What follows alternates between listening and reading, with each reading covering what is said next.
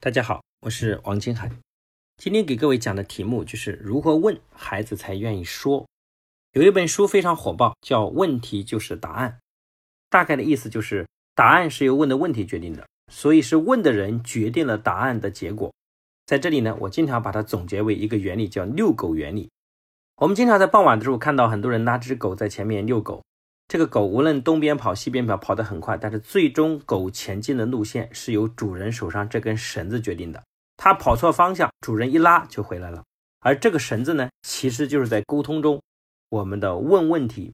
尽管有些人滔滔不绝地讲，就像这只狗跑来跑去，但是最终决定他讲的内容的，还是一个看似没有说话，一直在倾听，一直在问问题的人问的问题所决定的。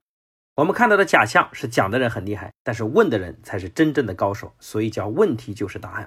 比如说，我们希望一个人开心，或者是一个人悲伤，完全是由问问题决定的。当我见一个朋友，我希望他开心，我就会问他说：“哎，你从小到大有没有获得过什么荣誉啊？对吧？”然后他就跟我讲他曾经什么篮球比赛获得过冠军，然后我就问他：“哎呀，那是怎么获得的呀？中间过程一定不容易吧？当你站在领奖台那个感觉怎么样？有没有同学羡慕你啊？老师怎么说啊？”等等，你看，当我问这一切问题的时候，就唤起了他曾经在获得荣誉的时候的美好回忆，最后表情也不断不断的绽放出笑容，然后这种自豪感油然而生，最后他自己就特别特别的兴奋。那如果我希望一个人悲伤，我也可以问问题，我就问他，我说你在杭州努力，那么你的父母在哪里啊？他说在老家。我说他们有人陪伴他吗？他说没有。那他们身体好吗？他说有时候也不好，主要在哪方面出过问题？那他们身体不好的时候，谁来照顾他们？那你有没有觉得自己有负罪感？你以后怎么打算？等等。当我问完这一切，这个人的表情就黯然神伤了。他开始思考母亲，觉得愧对母亲这么努力，好像没有照顾到母亲，觉得内心非常的惭愧。这种表情就让他带入了悲伤的表情。各位父母听完这段有没有觉得很震撼？实际上，你的孩子的情绪完全由你决定。比如说，如果孩子你让他不开心，你就问他不开心的事情。比如说回到家问他。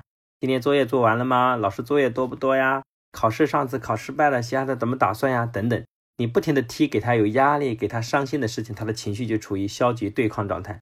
如果你让他开心，你就会提说：“哎，孩子啊，你记得你上一次你以前参加比赛的时候获得那个荣誉吗？”你看孩子的表情就会立刻从悲伤慢慢转向着兴奋和喜悦，整个状态不一样。所以呢，人有时候的幸福实际上是种感觉，自信也是一种感觉。父母经常提及什么，就会决定孩子长期把感觉停留在哪个层面上。所以，一个悲伤的或者悲观的父母，他会经常动不动提及孩子很多悲伤的事情。他打着为孩子好，也不让孩子骄傲的名义，总是来提及，所以让这个孩子情绪上经常非常的沮丧，影响他后期所有的发挥。那如果一个乐观的、有智慧的父母，他会经常提及孩子在过往优秀的事情。然后觉得自己很棒的事情，这样他的孩子总是信心满满，总是斗志昂扬。所以呢，这一切其实都是由问问题决定的。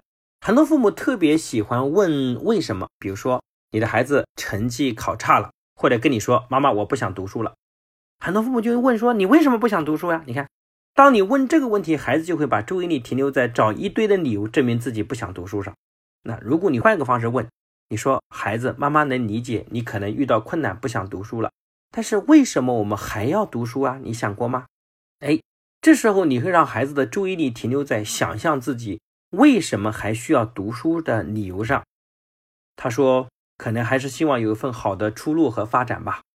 你再问孩子说，那孩子，既然你也明白你是一定要读书的，那么眼前你碰到了你现在学习上的障碍和困难，那你觉得你该怎么克服和解决呀？你看，让孩子把注意力放在怎么克服和解决问题上，孩子可能会说：“我想办法主动找老师咨询呗。”哎呀，孩子好样的。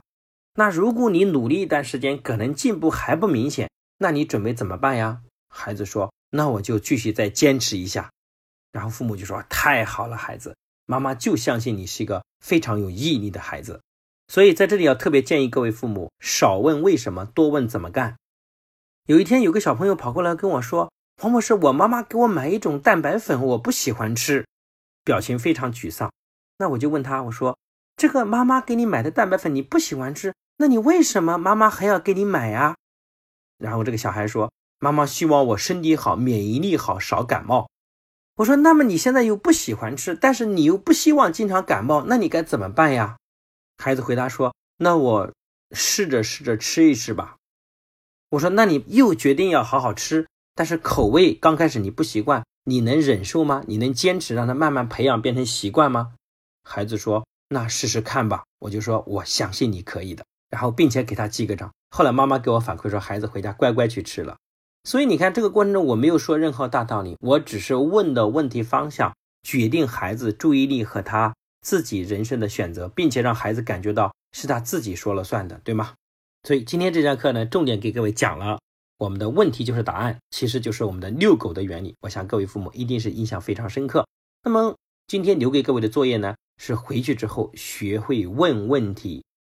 通过问问题的方法来解决孩子在学习上遇到的问题，你敢于去尝试一下吧？期待给你带来很好的反馈，好吧？那今天的课就讲到这边，谢谢大家的认真聆听。